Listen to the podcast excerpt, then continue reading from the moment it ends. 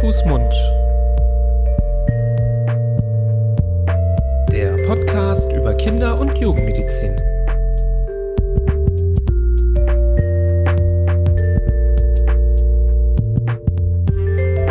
So, ihr Lieben, herzlich willkommen zu einer neuen Folge von Hand, Fuß, Mund, eurem Podcast über Kinder- und Jugendmedizin. Ich begrüße an meiner Seite, so wie immer, den wahren, den einzigen.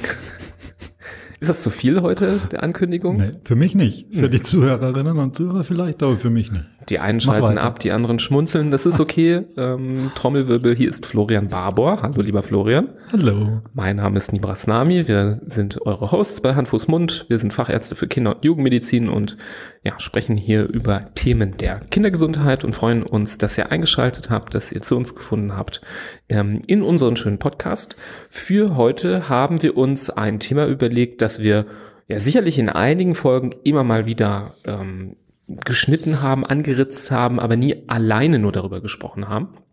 Es soll heute um fiebersenkende Medikamente gehen. Ähm, das haben wir zum Beispiel in der Folge Fieber mal besprochen. Das haben wir auch mal ja beim Thema Medikamentensicherheit vielleicht erwähnt oder auch beim Thema ähm, ja, wo haben wir noch das besprochen? Hausapotheke sicherlich. Also es ist an vielen Stellen gefallen, aber wir haben noch keine Folge nur diesem Thema im Speziellen gewidmet und haben gedacht, da gibt's doch auch einiges zu berücksichtigen, einiges, was man ähm, besprechen kann und das wollten wir heute tun. Ja, ein sehr wichtiges Thema, ein sehr weit verbreitetes Thema. Ich glaube, keine Familie, keine Eltern kommen da drum rum, von frühester Kindheit an bis, ja, bis ins Jugendalter fiebern die äh, Söhne und Töchter immer mal wieder und äh, ja, dementsprechend unterschiedlich ist auch die Strategie und sind auch die Medikamente, die man einsetzen kann und darf und muss und die Applikationsform, also wie man es überhaupt geben kann. Da gibt es ganz schön viel zu besprechen. Irgendwie auch überraschenderweise, weil Fiebersenken ist einfach nicht gleich Fiebersenken. Und deshalb hat das auf jeden Fall einen ganz wichtigen Platz. Kommt eigentlich gleich nach Fieber thematisch. Ja, korrekt. Und chronologisch. Und man muss wahrscheinlich auch noch mal ganz kurz über Fieber sprechen. Was ist überhaupt Fieber? Was ist eine normale Körpertemperatur? Ähm, grundsätzlich kann man sich merken, 36,5 bis 37,5 Grad definieren wir erstmal als normale Körpertemperatur. Zwischen 37,5 und 38,5 ähm, sprechen wir von erhöhter Körpertemperatur und ab 38,5 Grad und höher ähm, sprechen wir von Fieber und ähm, bei Neugeborenen im ersten Lebensmonat sind wir da besonders vorsichtig. Da setzen wir die Grenze runter auf 38,0 und ähm, werten alles ab dann schon ab Fieber. Aber ansonsten 38,5, das ist the magic number, wenn es um Fieber geht. Ähm, das sind jetzt erstmal nur die blanken Zahlen. Natürlich gibt es ähm, Infekte, wo ähm, das Fieber relativ hoch sein kann, ohne dass das Kind jetzt schwer gefährdet ist. Anders kann es einem Kind auch ja, schlecht gehen und es kann richtig krank sein, zum Beispiel eine schwere Magen-Darm-Infektion haben und die Temperatur ist trotzdem nur 37,3, ähm, also streng genommen kein Fieber. Es ist also immer ein Baustein ähm, im Puzzle der Diagnose. Ähm, es ist aber nie ja der einzige Grund, äh, weder beruhigt noch beruhigt zu sein oder auszuflippen. Also man muss es immer im großen ganzen Kontext betrachten. Ja, und ganz wichtig ist auch, Fieber ist keine Erkrankung, sondern Fieber ist nur ein Symptom und Fieber kann durch ganz unterschiedliche Erkrankungen verursacht sein. Also natürlich können sämtliche Infektionen ähm, Fieber machen, da gehören die viralen Infektionen dazu, die bakteriellen Infektionen gehören da dazu, aber auch ganz andere Dinge. Wenn kleine Kinder zahnen zum Beispiel, kann das Fieber hervorrufen. Ähm, es gibt Fiebersyndrome, wo man gar keine Infektion hat, aber immer wieder äh, Fieberschübe erleidet. Das sind meistens genetische Erkrankungen. Also es gibt so ein ganz breites Spektrum an Erkrankungen, wo das erste oder das Hauptsymptom einfach Fieber sein kann. Und dementsprechend muss man auch so ein bisschen das Ganze beleuchten und schauen, warum tritt das Fieber eigentlich auf. Und was man auch noch gleich dazu sagen kann, Fieber ist nicht der Feind. Also ist nicht so, dass wenn ein Kind Fieber hat, um Gottes Willen, man muss das Fieber wegmachen, weil sonst geht es dem Kind noch schlechter oder sonst ist es gefährdet oder sonst irgendwie. Sondern Fieber hat natürlich einen gewissen Sinn äh, in der Natur. Das kann man sich denken, dass das nicht einfach nur äh, aus Jux und Tollerei äh, hier dazukommt, sondern dass das sehr wohl mh, im Körper, im Organismus auch äh, Kaskaden hervorruft, also verschiedene Abläufe in Bewegung und in Gang setzt, die wichtig sind für den, für das Kind, um wieder gesund zu werden. Auch wenn es vielleicht erstmal nur ein Symptom des Krankseins ist, gehört es einfach auch zum Gesundwerden dazu. Mhm.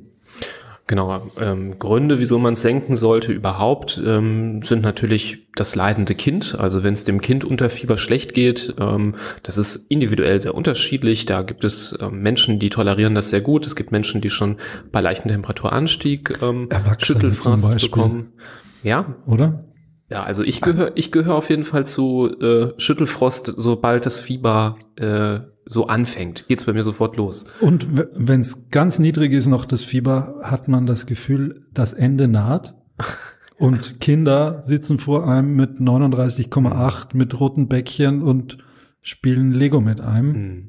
Und wenn man selbst irgendwie 38,3 hat, hat man das Gefühl, man kommt nicht mehr auf die Beine. Ich habe das Gefühl, dass vielleicht äh, einige weibliche Zuhörerinnen jetzt denken, so die zwei, die zwei Herren hier ja. mit ihren Männerschnupfen und ihrem Schüttelfrost bei 38,3.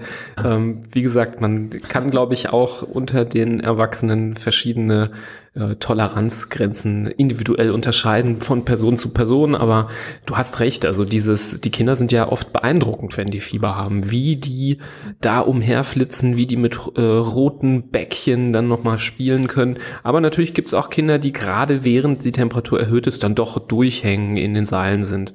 Ähm, wichtig ist halt eben gerade bei der Beurteilung, wie es einem Kind wirklich geht, wie schwer der Infekt zum Beispiel ist, wie es den Kindern zwischen den Fieberzacken geht. Gerade wenn man das Fieber zum Beispiel gesenkt hat mit einem Medikament, blüht das Kind auf, legt das den Turbo ein, so ist das ja häufig. Dann, äh, ich habe auch schon mal äh, so Sätze gehört wie mein Kind ist auf Ibu, ähm, weil ja, das so ein bisschen oh, ja. der Eindruck ist, ähm, mhm. dass durch das Ibuprofen das Kind aufgeputscht wirkt. Das ist aber, glaube ich, eher der, äh, also eher das verzerrte Bild, dass es vorher halt sehr schlapp war und durch die Entfieberung auf einmal wieder Gas gibt und Lust hat zu spielen und Bock hat sich zu bewegen. Ähm, und gerade dann in dieser Phase, wenn die Temperatur gesenkt ist, wenn es dann dem Kind immer noch sehr schlecht geht, unabhängig von der Körpertemperatur, dann ähm, hat man das Gefühl, dass es schon ein schwererer Infekt ist und dann gehören die Kinder ganz besonders äh, untersucht ähm, in so einem Fall. Aber ansonsten muss man natürlich nicht mit jedem Fieber immer ähm, zum Kinderarzt rennen. Man darf und kann das auch zu Hause behandeln. Ähm, Im Zweifelsfall sagen wir natürlich immer bitte gehen, aber gerade wenn ihr alte Hasen seid, wenn ihr das kennt, wenn ihr das schon mehrfach durchgemacht habt und einen guten Eindruck von eurem Kind habt, dann ist es auch legitim, erstmal ein fiebersenkendes Medikament selber zu geben. Und darüber wollen wir eben heute sprechen, was es da für Klassiker gibt an Medikamenten, wie man das dosiert. Ähm, deckt sich das überhaupt mit dem, was auf der Verpackung steht? Und ja, noch vielleicht noch so ein, zwei Lifehacks zum Lifehacks. Thema. Ja, ähm, der erste Lifehack ist mir jetzt gerade eingefallen, als ich dir zugehört habe, zum Thema Mein Kind ist auf Ibu. Also das kann natürlich durch die Konstellation zustande kommen, dass das Kind krank ist, den ganzen Tag rumliegt, viel schläft auch, was es normalerweise nicht tut, aber einfach aufgrund der Erkrankung einfach auch tagsüber schläft. Dann bekommt es etwas gegen das Fieber, zum Beispiel in den frühen Abendstunden und das Fieber geht weg und plötzlich hat das Kind wieder richtig Energie und stellt da um 6 Uhr abends äh, oder 7 Uhr abends die Bude auf dem Kopf. Da mh, hm, lohnt es sich vielleicht die zeitliche Abfolge so ein bisschen zu beachten und vielleicht das fiebersenkende Medikament kurz vor dem Schlafengehen zu geben und nicht zwei Stunden vor dem Schlafengehen, weil das eine ermöglicht einen halbwegs fieberfreien, ein halbwegs fieberfreies Einschlafen, wenn ich es kurz vorm Schlafengehen gebe, und das andere macht mir ein Kind richtig aufgeputscht da in den Abendstunden, wo es eigentlich jetzt auch nicht unbedingt sein muss für alle Beteiligten. Ja, das ist schon mal der erste gute Lifehack äh, aus dem Hause Barborn mit viel äh, Erfahrung bei vier Kindern. Ähm, vielleicht gibt's auch die einen oder anderen, die da draußen zuhören, die das auch von ihren Kindern kennen. Ähm, ja, das ist ein sehr, sehr guter Hinweis. Kommen wir vielleicht zu den fiebersenkenden Medikamenten, die es gibt. Und da gibt es eben halt zwei Klassiker in der Kinderheilkunde, die es hier ganz besonders zu besprechen gibt. Das ist eben das Paracetamol und das Ibuprofen. Das sind die Wirkstoffe. Ihr kennt vielleicht dann, oder vielleicht ist das in eurem Sprachgebrauch, der Benuronsaft oder das Nurofen. Das sind aber eben die ähm, Namen des Produktes, die, die, der Hersteller sich überlegt hat. Wichtig ist immer, welcher Wirkstoff ist da drin. Und zum Beispiel hinter Nurofen versteckt sich Ibuprofen oder hinter Benuron versteckt sich in der Regel Paracetamol. Ähm, und das ist nicht unwichtig, welche Stoffe da drin stecken, gerade wenn man vielleicht mehr als einen Stoff benutzt. Dazu kommen wir aber vielleicht eher später. Ähm, gerade am Anfang sprechen wir jetzt erstmal über die Medikamente selber. Beide gibt es natürlich ähm, in äh, den typischen Formen als äh, Tabletten, Saft oder Zäpfchen. Und ähm, je nach Situation muss man sich eben für eine dieser, ähm, dieser Varianten entscheiden. Und die Dosierung, die hängt wie äh, nahezu alle Medikamente in der Kinder- und Jugendmedizin vom Körpergewicht des Kindes ab. Das heißt, es kann sein, wenn äh, das Kind letztes Jahr einen fieberhaften Infekt hatte und ihr da das, äh, die, die Dosis war eine Tablette zum Beispiel oder drei Milliliter vom Saft oder ein Zäpfchen, dann kann das natürlich sein, dass ein Jahr später und mit äh, paar Kilo mehr ähm, an, auf den Rippen dann die Dosis wieder nicht mehr stimmt. Ähm, was dann manchmal hilft, ist der Blick auf, der, auf die Verpackung, aber auch da muss man sagen, die Angaben sind nicht immer ganz so genau, wie es auf der Verpackung steht. Das hat natürlich den Grund, dass ähm, die Angaben dort eher so ein bisschen konservativ gewählt sind, dass man jetzt nicht irgendwie zu viel gibt. Ähm, also das meine ich mit äh, nicht ganz genau, die sind manchmal ein bisschen zu niedrig. Das kenne ich zum Beispiel vom Norofensaft, ähm, da steht dann gerne drauf zum Beispiel ähm, 10 bis 15 Kilo soll 100 Milligramm bekommen. Und das ist ein, sagen wir mal, sehr breiter Rahmen, ähm, wo wir einem Kind mit 15 Kilogramm wahrscheinlich 150 Milligramm und nicht 100 geben würden. Also schon äh, nochmal 50 Prozent mehr der Dosis. Und das hat tatsächlich manchmal auch einen gewissen äh, ja, Einfluss darauf, wie gut entfiebert das Kind. Wenn man es unterdosiert, dann kann es schon durchaus sein, dass das Fieber nicht gut runtergeht oder schnell zurückkehrt. Ähm, da sollte man ja am besten immer die Dosis gut besprechen mit Kinderarzt und Kinderärztin. Die meisten richten sich nicht nach den Angaben, die auf dieser Verpackung eben draufstehen, sondern rechnen das einfach nach dem Körpergewicht aus, drücken euch zum Rezept oder schreiben schreiben es aufs Rezept drauf, ähm, die genaue Milliliteranzahl zum Beispiel beim Saft oder die Milligrammzahl bei den Tabletten ähm, und ähm, gibt das mit auf dem Weg. Ähm, aber trotzdem können wir hier die Dosierung so besprechen, wie wir das auch anwenden. Mhm. Ja, die, die, das Hauptaugenmerk der Pharmafirmen liegt natürlich darauf, dass es erstens zu keiner Überdosierung kommt.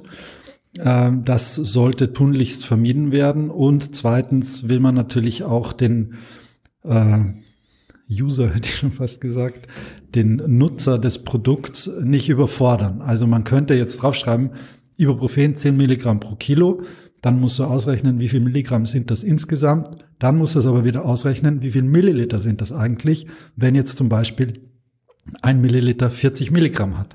Und da steckt eine Menge Potenzial drin, dass man irgendwie einen Fehler macht, sich verrechnet, in, weil das Kind ist krank und man ist gestresst und überhaupt und sowieso. Und dann könnten solche Fehler zustande kommen und am Ende heißt, naja, der, die Pharmafirma hat das nicht ordentlich auf die Packung geschrieben und es war nicht eindeutig. Und das, dem Risiko wollen sich diese, ähm, Konzerne natürlich nicht aussetzen und dann schreiben sie lieber ein bisschen weniger drauf mhm. oder ein bisschen einfacher in, in äh, Gewichtsklassen gruppiert, damit das einfach das Risiko minimiert wird. Mhm. Aber, und du hast es ganz richtig erwähnt, es gehört eigentlich dazu, zu einer kinderärztlichen Beratung, dass ich dem Angehörigen, der Mutter, dem Papa sage, passen Sie auf, Ihr Kind, wenn das fiebert, ich schreibe Ihnen jetzt den Saft auf und davon kann Ihr Kind so und so viel Milliliter haben und nicht, ich schreibe Ihnen jetzt einen Saft auf und dann gucken Sie selbst nach, wie viel Ihr Kind haben soll. Ja. Das gehört, finde ich, auch dazu. Ja, absolut. Ähm, klar, ähm, man kann, es ist, was ich noch sagen wollte, es gibt zwischen den Medikamenten schon auch Unterschiede, wie gut äh, oder wie engmaschig diese Empfehlungen sind auf der Verpackung. Also ich habe mir im Vorfeld hier noch mal ein paar angeguckt. Da war zum Beispiel der Benuron Fiebersaft, da war die Tabelle sehr kleinschrittig. Da stand dann wirklich so äh, 10 bis 12 Kilo, 12 bis 15 Kilo. Ähm, und da waren es wirklich sehr, sehr viele Spalten. Ähm, beim Neurophensaft zum Beispiel steht auch dann, also sind immer diese Fünfer-Schritte und dann irgendwann sogar Zehner-Schritte. Also dann steht dann 20 bis 29 Kilo, 30 bis 40 Kilo. Und dann steht dann aber auch manchmal unterrunter in Klammern nochmal 6 bis 9 Jahre. Und das kann sich ja auch sehr unterscheiden ähm, vom Gewicht. Und gerade äh, da sollte man ähm, gerade in diesen Altersklassen schon nochmal genauer hinschauen. Ähm, bei Tabletten ist das natürlich, wenn man die nehmen möchte, nicht so einfach dann, das so passgenau zu dosieren. Da kann es schon Sinn machen, da eher diese gröberen Schritte zu wählen. Aber beim Saft hat man eigentlich die Möglichkeit und zum Beispiel beim Neurophen steht dann halt drauf, 150 ähm, Milligramm 3,75 Milliliter. Also ist schon eine sehr exakte Angabe. Also dann denke ich mir, wieso kann man nicht äh, zum Beispiel 4,2 machen, wenn man 3,75 macht? Das kann man, das können auch die meisten Eltern. Man muss es meistens nur einmal zeigen. Ähm, genau.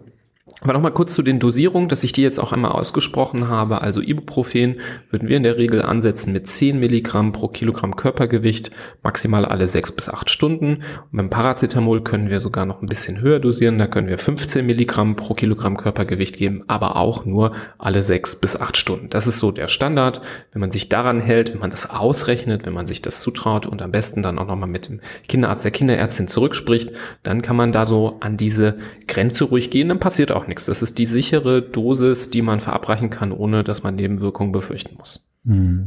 Die maximale Tagesdosis, die auf keinen Fall überschritten werden soll, die ist am Ende dann ein bisschen höher als das, was du jetzt vorgerechnet hast. Das heißt, da ist ein bisschen Puffer mit eingerechnet. Das ist auch in Ordnung. Man will natürlich nicht mit einer vorgeschriebenen möglichen Dosierung, wie du sie jetzt genannt hast, zum Beispiel viermal am Tag 10 Milligramm pro Kilo will man natürlich nicht, wenn man das ausreizt, dann schon an der obersten Maximaldosis sein. Und wenn ich dann, weil ich mich in der Hektik mit meinem Ehepartner nicht gut abgesprochen habe, dann eine fünfte Gabe doch irgendwie zustande kommt, dann plötzlich das Kind wieder gefährdet ist. Also auch da ist ein Puffer angebaut, der auch sinnvoll ist und der auch dahin gehört. Wenn es notwendig ist, dass, ähm, und du hattest es vorhin schon einmal kurz angesprochen, wenn es notwendig ist, dass zwischen diesen Gaben auch noch mal was gegeben wird gegen das Fieber, dann müsste ich den Wirkstoff wechseln. Das heißt, dann kann ich nicht innerhalb dieser sechs Stunden nochmal den gleichen Wirkstoff geben, sondern wenn ich jetzt zum Beispiel eine Ibuprofengabe gebe und ich brauche nach drei oder vier Stunden wieder was gegens Fieber, weil es wieder Richtung 40 geht, dann muss ich auf Paracetamol wechseln. Und das ist auch in Ordnung. Das, wenn man bei beiden Wirkstoffen nicht die jeweilige äh, maximale Dosis überschreitet, dann kann man auch im Wechsel das Ganze geben. Mhm. Was keinen Sinn macht, ist jetzt ein Zäpfchen Ibuprofen zu geben und 20 Minuten später noch eine ganze Ladung Paracetamolsaft hinterher, weil man sich denkt, na, ich, das Fieber ist hoch, ich brauche jetzt ganz viel. Das, da muss man schon abwarten und da kommen wir natürlich auch gleich dazu, je nachdem, wie ich das fiebersenkende Medikament in mein Kind reingebe, also als Tablette, als Saft oder als Zäpfchen, dauert es unterschiedlich lang, bis ich die maximale Wirkung erwarten kann. Und da sollte ich nicht, bevor die abgelaufen ist oder bevor die erreicht ist, dann schon das nächste Medikament mit reinmischen. Mhm.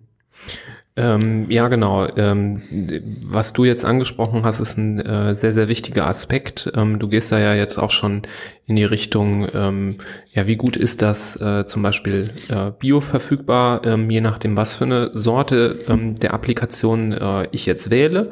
Ähm, da kommen wir vielleicht jetzt auch gleich nochmal zu.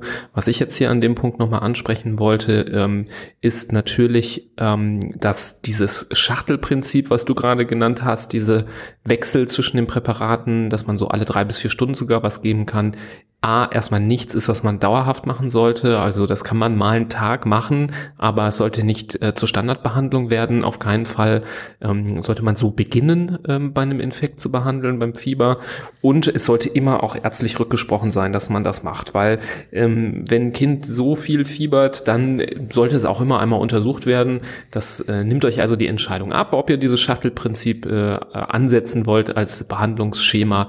Ähm, weil immer wenn ein Kind so viel fiebert, gehört es einmal ärztlich untersucht und dann kann man es äh, dann auch nochmal ähm, rücksprechen. Was ich auch noch sagen wollte ist, ähm, Ganz kurz, wir haben dazu ja auch schon mal ähm, was erzählt in einer Folge, ist das ähm, Aspirin, Acetylsalicylsäure, was ja manchmal von Menschen als Schmerz- oder fiebersenkendes Mittel verwendet äh, wird, ähm, bitte unbedingt Kindern nicht gegeben werden sollte, gerade in Kombination mit Infektionen wie der Influenza oder den Windpocken ähm, kann ähm, Aspirin oder Acetylsalicylsäure das seltene Reihesyndrom auslösen. Das ist eine schwerwiegende Komplikation, ähm, die auftreten kann, die zu einer Schwellung und Entzündung des Gehirns führen kann und eben auch einer Funktionseinschränkung bis hin zum Versagen der Leber.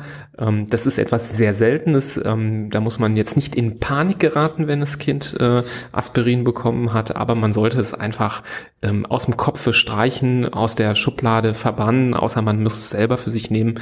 die Gründe, dass Kinder Aspirin nehmen, sind sehr, sehr äh, gering und sehr, sehr selten und haben zum Beispiel mit Herzerkrankungen zu tun. Dann ist es okay, dass sie es bekommen, weil dann ähm, ist es sehr, sehr wichtig, dass sie die Wirkung vom Aspirin haben.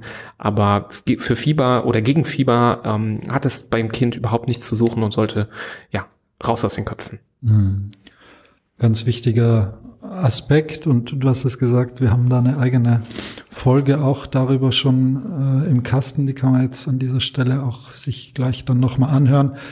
Was man vielleicht auch erwähnen muss, ist äh, Ibuprofen sollte nicht bei den ganz Kleinen gegeben werden, also ein Neugeborenes in den ersten drei Monaten frühestens, äh, also frühestens ab drei Monaten, eigentlich ab sechs Monaten, hat auch noch kein Ibuprofen da was zu suchen, ähm, wenn das Kind Fieber hat.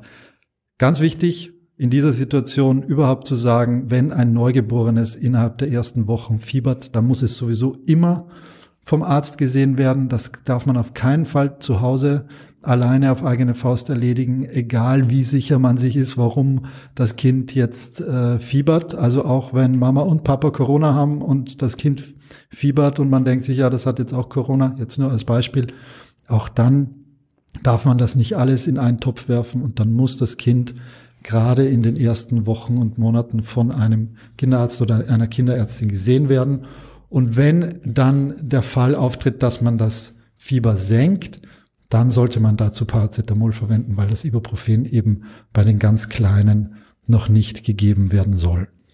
Ja, sehr guter ergänzender Hinweis. Ähm, ich möchte jetzt gerne äh, zum Punkt Bioverfügbarkeit kommen. Ähm, was heißt bioverfügbar? Das bedeutet, wie gut ähm, wird der Stoff quasi vom Körper aufgenommen und gelangt ins Blut das ist nicht immer 100 Prozent, das ist in der Regel nie 100 Prozent. Ein bisschen geht immer quasi daneben und wird nicht aufgenommen. Ähm, aber es gibt schon Unterschiede, ob wir uns entscheiden, Saft, Tabletten oder zum Beispiel Zäpfchen zu benutzen. Ähm, manchmal lässt es die Situation nicht anders zu oder gerade bei sehr kleinen Kindern versuchen wir eher auf Zäpfchen zurückzugreifen ähm, oder Kinder, die jetzt ähm, sehr viel erbrechen aus einem bestimmten Grund wie einer Magen-Darm-Infektion zum Beispiel, die können dann von Tabletten oft auch nicht so gut profitieren. Dann hilft auch das Zäpfchen vielleicht. Aber man sollte wissen, dass es hier einen großen Unterschied der Bioverfügbarkeit gibt, gerade beim Vergleich, ähm, ob ich es äh, schlucke, das Medikament, oder ob ich es rektal verabreicht bekomme. Denn die Bioverfügbarkeit von den geschluckten fiebersenkenden Medikamenten, also Saft und Tabletten, ist ziemlich gut und liegt bei ungefähr 90 Prozent und hat eine gute Quote. Also es ist auch, ähm, kann man sich darauf verlassen, dass das immer ungefähr um die 90 Prozent sein wird. Ähm, bei den Zäpfchen ist es sehr variabel, sehr schwankend. Häufig kommen die ja auch wieder raus und waren dann für 5, oder 15 Minuten drin und man weiß nicht genau, wie viel ist angekommen. Und teilweise kann die Bioverfügbarkeit sogar nur um die 30 Prozent liegen. Also ähm, dass wenn gerade wenn man das Gefühl hat, das Kind entfiebert nicht so gut, obwohl man Zäpfchen gegeben hat, dann kann es vielleicht sein, dass es einfach nicht so gut aufgenommen werden kann bei ähm, eurem Kind. Da würde es sich lohnen, zum Beispiel Beispiel dann zu versuchen, stattdessen den Saft zu geben. Und ich habe schon öfter das erlebt, dass ähm, durch die Umstellung von Tablette auf Saft ähm, die Kinder besser entfiebert sind. Ja, das ist, wie du schon gesagt hast, natürlich auch eine Frage des Alters. Äh, Gerade die Säuglinge sind da nicht sehr kooperativ, was das Thema Fiebersaft angeht. Aber theoretisch ist es ein Versuch wert. Ich finde nur, dass die Säfte meistens so ein bisschen scharf schmecken und äh, zwar auch süß und nach Erdbeere oder was auch immer, aber so ein, auch so einen scharfen Beigeschmack haben und das gefällt den ganz kleinen Kindern eigentlich gar nicht. Äh, ein Punkt, wie man vielleicht diese Bioverfügbarkeit der Zäpfchen ein bisschen verbessern kann, wäre zum Beispiel versuchen, dass das, dass die Wahrscheinlichkeit höher wird, dass es drin bleibt. Und natürlich ist es ein Reiz und Stimulus, wenn ein Zäpfchen äh, da in den Po eingeführt wird vom kleinen Kind, das Stuhlgang äh, zur Folge, äh, dass, dass das ganze Stuhlgang zur Folge hat und das Kind gleich wieder eine ordentliche Ladung äh, rauslässt und damit vielleicht auch das Zäpfchen.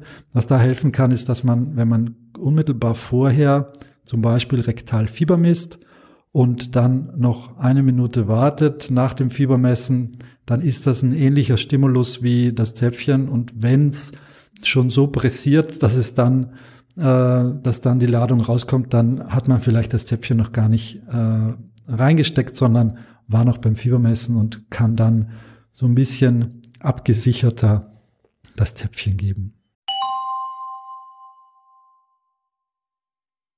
Ey, dieser Job, den ich gerade hab, ich komme ja menschlich total gut an, aber beruflich komme ich mal gar nicht weiter. Mach's doch besser. Mit einem Job bei SOS Kinderdorf machst du nicht nur einen Job, sondern du kannst wirklich etwas bewirken. Du kannst dich weiterbilden und kommst beruflich voran. Bewirb dich jetzt auf einen von vielen Jobs. SOS Kinderdorf. Mach's doch besser.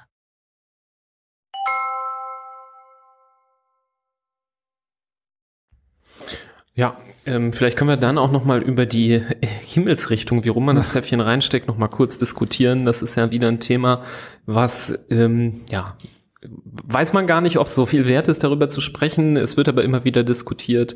Ähm, erinnert mich immer am Fußball, das Runde muss ins Eckige oder das Spitze muss nach vorne oder umgekehrt. Also es gibt immer wieder auch die Diskussion, vielleicht habt ihr euch das auch noch nie gefragt, wie rum man das Zäpfchen überhaupt reinsteckt. Das ist ja nicht äh, symmetrisch, das hat ja auf einer Seite eher eine flache Seite, auf der anderen Seite eine Spitze. Und ich glaube, die meisten Menschen wählen schon die, äh, wie ich es liebevoll nenne, Torpedotechnik, wo sie quasi mit der spitzen Seite voraus ähm, ja das Ziel attackiert quasi und ähm, damit dann äh, zuerst in den ähm, Anus eingeführt wird. Ähm, es wird aber immer wieder auch gesagt und teilweise auch von Pharmazeuten, dass es besser wäre, mit der stumpfen Seite zuerst zu gehen, weil die spitze Seite genau gleich geformt ist eben wie das Ende vom Darm und sich deswegen besser der Darmwand anschmiegt und wenn das Kind jetzt gegenpresst, eher dazu führt, dass das Zäpfchen sogar hochgedrückt wird, als dass es rausgedrückt wird. Ähm, das ist in der Theorie äh, wunderbar. Ich kann mir aber nicht vorstellen, dass, wenn man es so rum reinsteckt, dass das die absolute Garantie ist, dass es nicht wieder rauskommt. Ich kann mir schon vorstellen, dass das bei dem einen oder anderen auch wieder rauskommt, gerade wenn irgendwie ähm, der Ende des Darms auch ein bisschen gefüllt ist mit Stuhl, dann drückt es das ja auch sicherlich raus, wenn die Kinder pressen. Also das Allheilmittel ist es nicht. Es ist ein sehr theoretischer Gedanke und ich glaube, am Ende des Tages würde ich allen Eltern raten, es einfach mal auszuprobieren, so wie man es wie man es gewohnt ist oder wenn man das Gefühl hat, es klappt nicht so gut, das mal auch umzudrehen und andersrum zu probieren und einfach das zu machen, womit man sich wohlfühlt, womit man gut klarkommt ähm, und was gut funktioniert. Aber man macht, glaube ich, nichts falsch, wenn man die klassische Torpedotechnik weiter einbehält. Also muss man sich nicht mit verrückt machen. Hm, also ich war ja ein Verfechter der Umkehrbewegung, also es verkehrt rum reinzustecken und habe genau aus den Gründen, die du jetzt sehr schön erwähnt, erklärt hast, äh, war ich der festen Überzeugung, dass genau andersrum es reingehört, damit sich's weiter hochdrückt und nicht rausgedrückt wird. Und ich war vor zwei, drei Jahren wirklich ein Verfechter dieser Bewegung. Ähm, seitdem mache ich es nicht mehr und habe aber auch kein Problem damit. Es ist nicht, es ist kein einziges Mal in den letzten Monaten oder Jahren, wo ich mich dran erinnern kann, rausgekommen, obwohl ich es mit der Torpedoseite nach vorne äh, reingesteckt habe. Also es ist, wie du sagst, sehr theoretisch. Man kann sich Minuten oder sogar stundenlang darüber auslassen.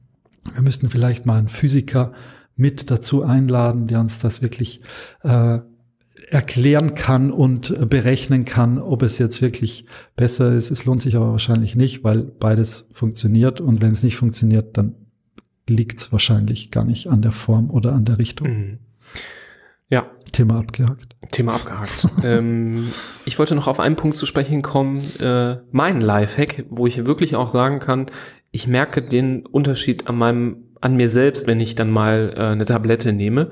Das ist die Frage, wenn man, das geht vor allem um Tabletten, ähm, und man legt sich dann wieder hin. Wie legt man sich wieder hin? Oder bleibt man mhm. sitzen? Legt man sich auf die linke oder auf die rechte Seite? Und das ist gar nicht so banal, mhm. ähm, denn wie funktioniert die Aufnahme? Gerade in der Tablette, die wird geschluckt in den Magen, dort löst sie sich auf, die Wirkstoffe werden freigesetzt, weitergetragen und etwas später im Bereich des Darms dann aufgenommen in den Körper.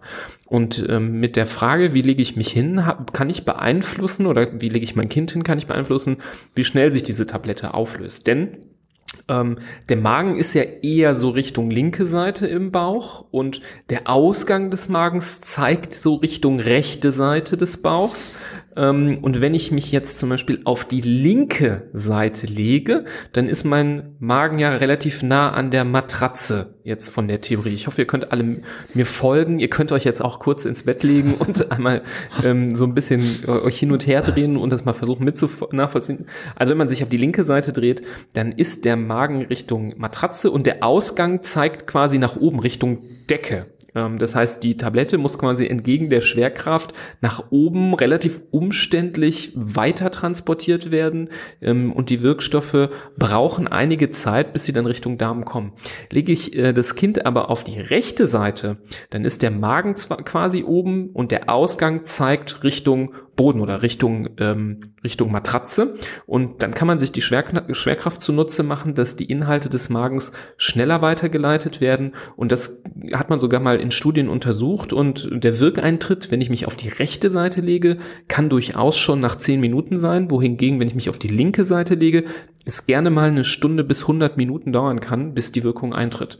Und ich finde, mit diesen Kenntnissen im Hinterkopf, ähm, dass man darauf achtet, äh, gerade wenn das Kind eine Tablette genommen hat, ähm, macht es Sinn, oder zum Beispiel auch bei Kopfschmerzen, das, da freut man sich ja, wenn die schnell weggehen, ähm, dann sich ganz bewusst auf die rechte äh, Seite zu legen. Mhm. Handstand natürlich auch nicht, äh, das erklärt sich auch mit der Schwerkraft, ist aber wahrscheinlich eher weniger das Problem. Und Sitzen ist auch okay, aber am schnellsten tritt die Wirkung, wie gesagt, ein, wenn man sich auf die rechte Seite legt, noch schneller als im Sitzen. Mhm. Ja, sehr gut. Guter Punkt. Ähm, zwei Dinge noch zum Zäpfchen von meiner Seite. Erstens natürlich nicht einfach so. Nicht äh, essen. Rein, nicht essen, ja, das wäre auch nicht Wegen schlecht. der Bioverfügbarkeit. Ja, stimmt. Ähm, aber nicht, äh, was habe ich gesagt? Sorry, jetzt habe ich dich aus dem Konzept nee, gebracht hier mit meinem, Ach so, Witz. nicht einfach so reinstecken, sondern eine Creme oder am besten Vaseline verwenden, damit das auch gut reinflutschen kann und nicht da vielleicht noch irgendeine Schleimhautverletzung zustande kommt, weil die Dinger, gerade das hintere Ende dieser Zäpfchen, die sind schon auch scharf. Also das sind so äh, in Paraffin gepresste ähm, Torpedos und die Hinterseite, die hat schon eine scharfe Kante. Da könnte man theoretisch oder auch praktisch schon auch so eine kleine Schleimhautverletzung dann machen. Und wenn, gerade wenn die Kinder krank sind, dann haben die eh meistens einen wunden Po und äh, dann macht man es vielleicht noch schlimmer. Das ist das eine.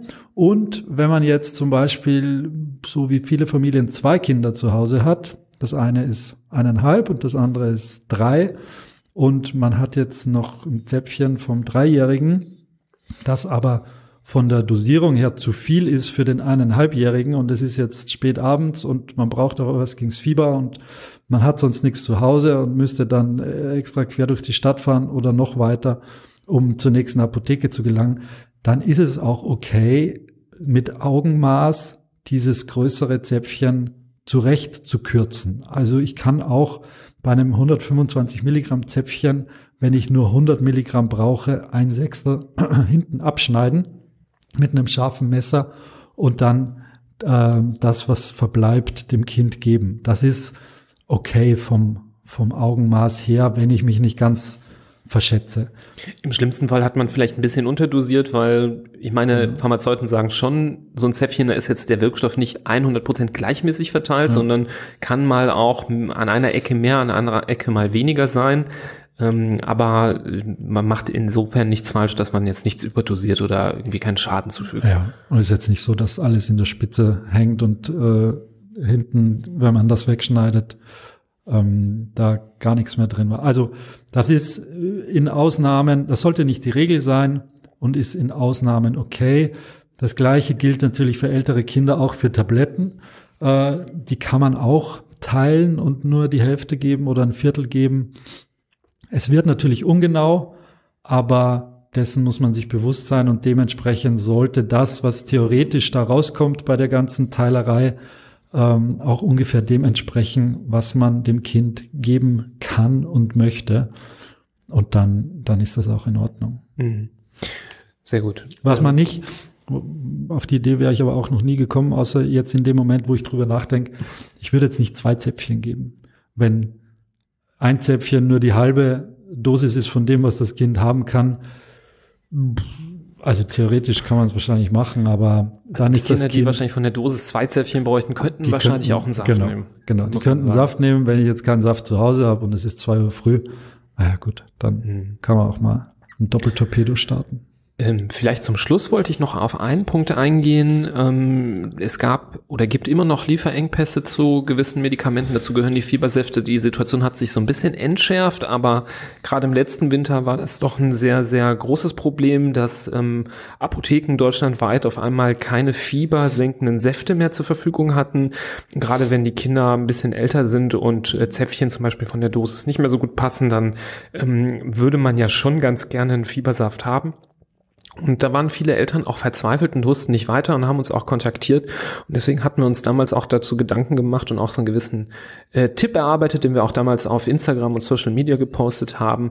Denn in der Regel, wenn ihr eine Apotheke habt, die sowas anbietet und die meisten ähm, helfen da schon weiter und können das mitmachen, ist es möglich, auch zum Beispiel aus ähm, Tabletten eine Suspension, einen Saft herzustellen. Dafür braucht es aber auch in der Regel eine Rezeptur, also ein Rezept, wo ähm, auch ein, wie so eine Art Kochrezept draufsteht, wie viel Tabletten man nehmen soll, wie viel ähm, Flüssigkeit man nehmen soll, in es aufgelöst wird. Es gibt dann zum Beispiel solche extra Stoffe, die Kirscharoma zum Beispiel haben, die man nehmen kann. Und da muss man ähm, schon als Kinderarzt oder Kinderärztin das relativ genau aufschreiben, den Eltern die Hand drücken, die zu einer Apotheke schicken, die sowas anbietet und mit dieser Rezeptur den fiebersenkenden Saft herstellen lassen. Ich hoffe, dass das jetzt aktuell nicht mehr notwendig ist und sich die Situation eben gelockert hat. Aber wer weiß, vielleicht hört ihr die Folge in, in der nächsten äh, akuten Wintersaison, wo wieder ein Lieferengpass droht. Ich hoffe es zwar nicht. Ähm, unser Gesundheitsminister hat Besserung versprochen, aber ähm, ja, das, die, die, da kann man immer in so eine Situation rutschen. Deswegen das nochmal im Hinterkopf behalten und beim Kinderarzt explizit äh, nach einer Rezeptur fragen, wenn es da Probleme gibt. Die müssen das eigentlich alle drauf haben, das zu schreiben. Oder guckt bei uns bei Instagram, da haben wir eben diesen Post gemacht und da ähm, auch quasi die Rezeptur einmal aufgeschrieben, wie die eigentlich sein soll. Mhm. Und was man auch noch ergänzen kann, wenn es um das Thema Rezept geht, grundsätzlich sind diese fiebersenkenden Medikamente wie Ibuprofen und Paracetamol in der Wirkstärke, wie es ein Kind benötigt, nicht rezeptpflichtig. Also ihr könnt in die Apotheke gehen und euch das holen für euer Kind, ohne dass ihr vorher zum Kinderarzt geht. Voraussetzung natürlich, eurem Kind geht's gut genug, dass es keinen Arzt und keine Ärztin sehen muss. Aber wenn das der Fall ist, dann braucht man kein Rezept. Bei Ibuprofen in den höheren Kategorien, diese 600 Milligramm Tabletten ab da aufwärts, ähm, die sind dann rezeptpflichtig. Aber für die Kleinen, die, wie gesagt, die ähm, Zäpfchen und die Säfte und die niedrig dosierten Tabletten nicht. Hm. Genau. So viel zum Thema, oder Florian? Hast du noch einen Aspekt, der dir noch einfällt, der wichtig ist? Ich glaube, Ja. haben wir jetzt relativ viel gesprochen über fiebersenkende Ja. Medikamente. Wenn noch Aspekte unklar sind, wenn es noch Fragen gibt, sagt gerne Bescheid, meldet euch. Ähm, dann versuchen wir das ähm, vielleicht nachzuholen, noch nachzuliefern oder vielleicht auch in einem Social Media Post ähm, auch mal zu beantworten oder schreiben euch äh, direkt auf eure Frage auch zurück, so gut es geht. Ähm, ansonsten das Thema Fieber oder das Thema andere Infekte, Husten, Schnupfen, ähm, Bauchschmerzen, wenn ihr da zusätzliche Informationen haben möchtet, gibt es zwei gute Möglichkeiten aktuell. Natürlich könnt ihr auch weiterhin unseren Podcast hören und vor allem auch mal ähm, über die Suchfunktion schauen, ob ihr ähm, in unseren älteren Folgen ähm, was findet. Vielleicht, wenn ihr neu dabei seid. Uns gibt es ja schon seit Februar 2020 und es gibt schon über 150 Episoden. Ähm, das äh, gibt immer mal wieder anfragen, ob wir nicht mal über dieses oder jenes Thema sprechen können. Und ähm, die Episode gibt es schon, man muss halt nur weit runter scrollen, deswegen gerne mal suchen. Und welche zweite Möglichkeit ihr habt, ihr könnt unser Buch lesen, das wir veröffentlicht haben im äh, Februar diesen Jahres. Seit zwei Wochen ist es quasi auf dem Markt. High Five, die fünf Säulen einer gesunden und glücklichen Kindheit.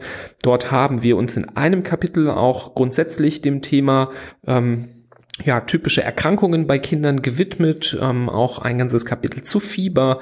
Ähm, vieles von dem, was wir hier besprochen haben, findet ihr dort auch nochmal zum Wiederholen und Nachlesen, auch ein paar weitere Aspekte und halt eben auch viele Inf äh, Informationen zu den Klassikern, Bauchschmerzen, Kopfschmerzen, Husten, ähm, was sind Red Flags, was sind Warnsignale, wenn da mal doch ein größeres Problem vorliegt. Mit dem Kapitel, was wir da für euch geschrieben haben, könnt ihr euer Wissen boostern, dass ihr wirklich ähm, ja alles auf der Platte habt, was man so im Auge haben sollte als Eltern, um ja eben, wenn die Kinder krank sind, das gut ähm, einzuschätzen. Ähm, da würden wir uns sehr freuen, wenn ihr das Buch äh, euch mal anschaut und vielleicht bestellt. Das gibt es überall, wo es Bücher gibt, auf allen Plattformen und in den meisten Bücherläden, entweder im Regal oder sie bestellen es für euch und ja, über ein Feedback zum Buch, eine Rezension, eine Bewertung bei Amazon oder einer anderen Plattform. Auch darüber würden wir uns sehr freuen. Ähm, und es ist übrigens eine sehr gute Geschenkeidee, wie ich jetzt mitbekommen habe, denn dieses Feedback habe ich jetzt sehr oft schon bekommen. Das liest man wirklich oft, ja. Ähm, bei Amazon netterweise jeder zweite schreibt gerade, ja, das wird jetzt mein Standardgeschenk in Zukunft. Danke. Zur Geburt. das ist wirklich ein äh, großes Lob für uns, dass mhm. ihr das so einschätzt, gerade die, die das Buch schon äh, teils oder ganz gelesen haben. Das ähm, ist Balsam auf unsere Seele, die da ein Jahr lang so ein Buch schreiben und ja am Ende nicht wissen, was passiert, wenn es rauskommt. Kommt es überhaupt gut an? Sind alle damit zufrieden? Und das tut gut zu hören und zu lesen, dass es euch so gut gefällt. Und ähm, ja, wir freuen uns auf viele, viele weitere Feedbacks. Und wer weiß, wenn es gut läuft mit diesem Buch, Vielleicht schreiben wir ja noch mal eins äh, über ein spezielleres Thema zum Beispiel. Da würden wir uns sehr freuen. Ähm, ja, schaltet auch in unsere anderen Folgen, leitet das gerne weiter, guckt auf unsere Webseite, Social Media. Wir wünschen euch alles Gute, bleibt gesund, gerade wenn ihr das vielleicht hört, weil ihr jetzt das fiebernde Kind äh, nebenan sitzen oder liegen oder schlafen habt. Ähm, ähm, hoffen wir, dass alles gut läuft. Wir wünschen gute Besserung und wir hören uns bei der nächsten Folge. Bis dahin und tschüss. Auf Wiedersehen.